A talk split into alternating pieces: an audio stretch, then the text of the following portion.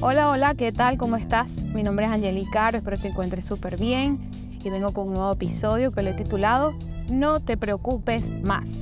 ¡Wow! Qué difícil es eh, entender esta, esta frase y ponerla en práctica.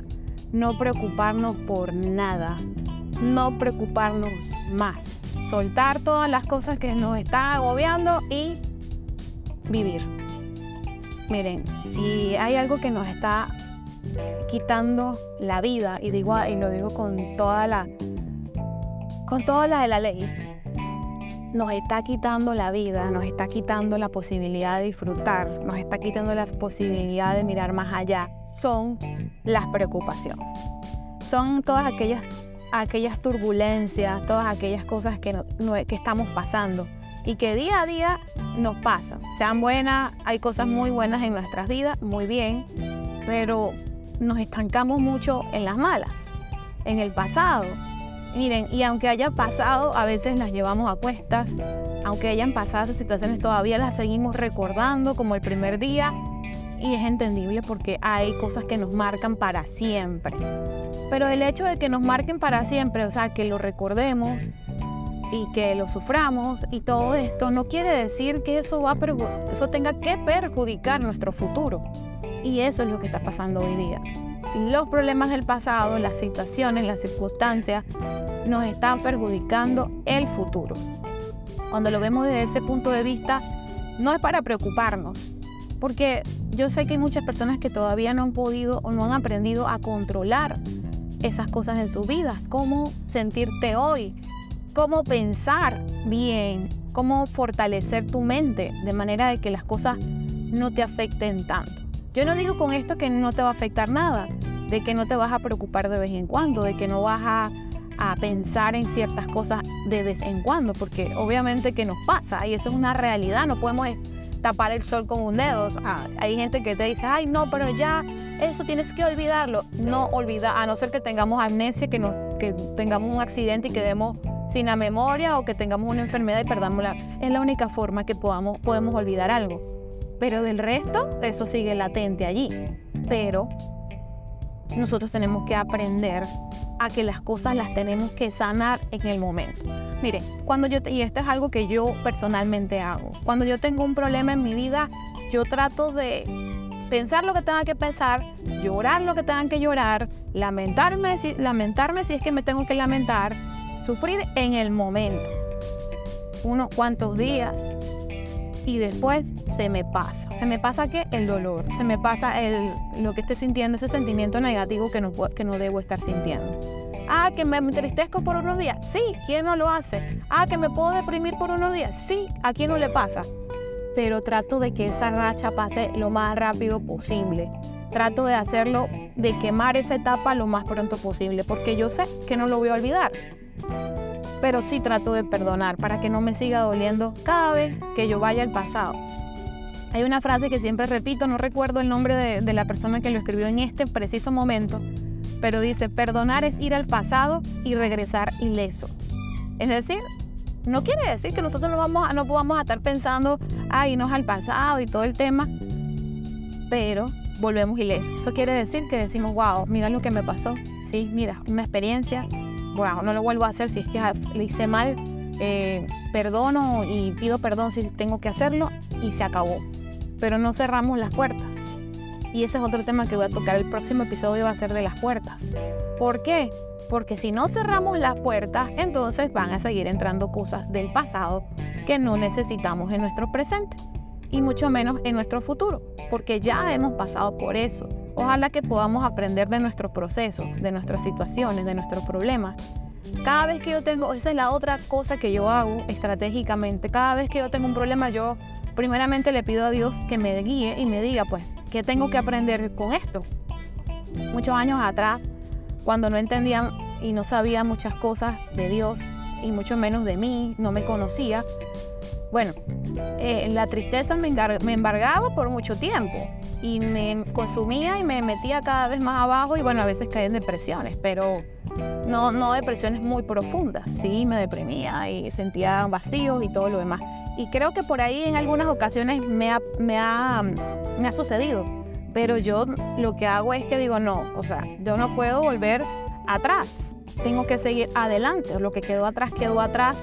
Y poco a poco esas heridas este, van sanando y ya van quedando las cicatrices y se acabó. Pero las cicatrices son esas señales de que hemos pasado por esas situaciones y que ya no tenemos que volver a abrir la cicatriz. Imagínense que nos toque, cada vez que vamos al pasado, lo que hacemos es que abrimos la cicatriz. Algo que ya está cerrado. Pero si la dejamos abierta, esa es otra, la otra parte, si la dejamos abierta, si dejamos la herida, no dejamos que se sane, entonces siempre vamos a estar yendo y viniendo, yendo y viniendo. Y nos van a pasar, nos va a pasar por mucho tiempo. ¿Sí? Pero le tenemos que pedir a Dios que nos ayude a cerrar esas heridas, a cerrar esas puertas y esas ventanas que hemos dejado abiertas, donde cada vez eh, recordamos lo que no debemos estar recordando. Una de las cosas que debemos tener en claro es que nosotros no servimos para estar llevando tantas cargas. Dios nos dice que nosotros no podemos llevar tantas cargas, que se las entreguemos a Él y que estemos en paz y estemos felices. Ah, pero tú me dirás, ¿cómo voy a estar feliz si, tengo tantos problemas en mi vida? No tengo dinero, no tengo aquello, no tengo lo otro, no tengo comida, no tengo eh, lo que sea, no tengo un trabajo.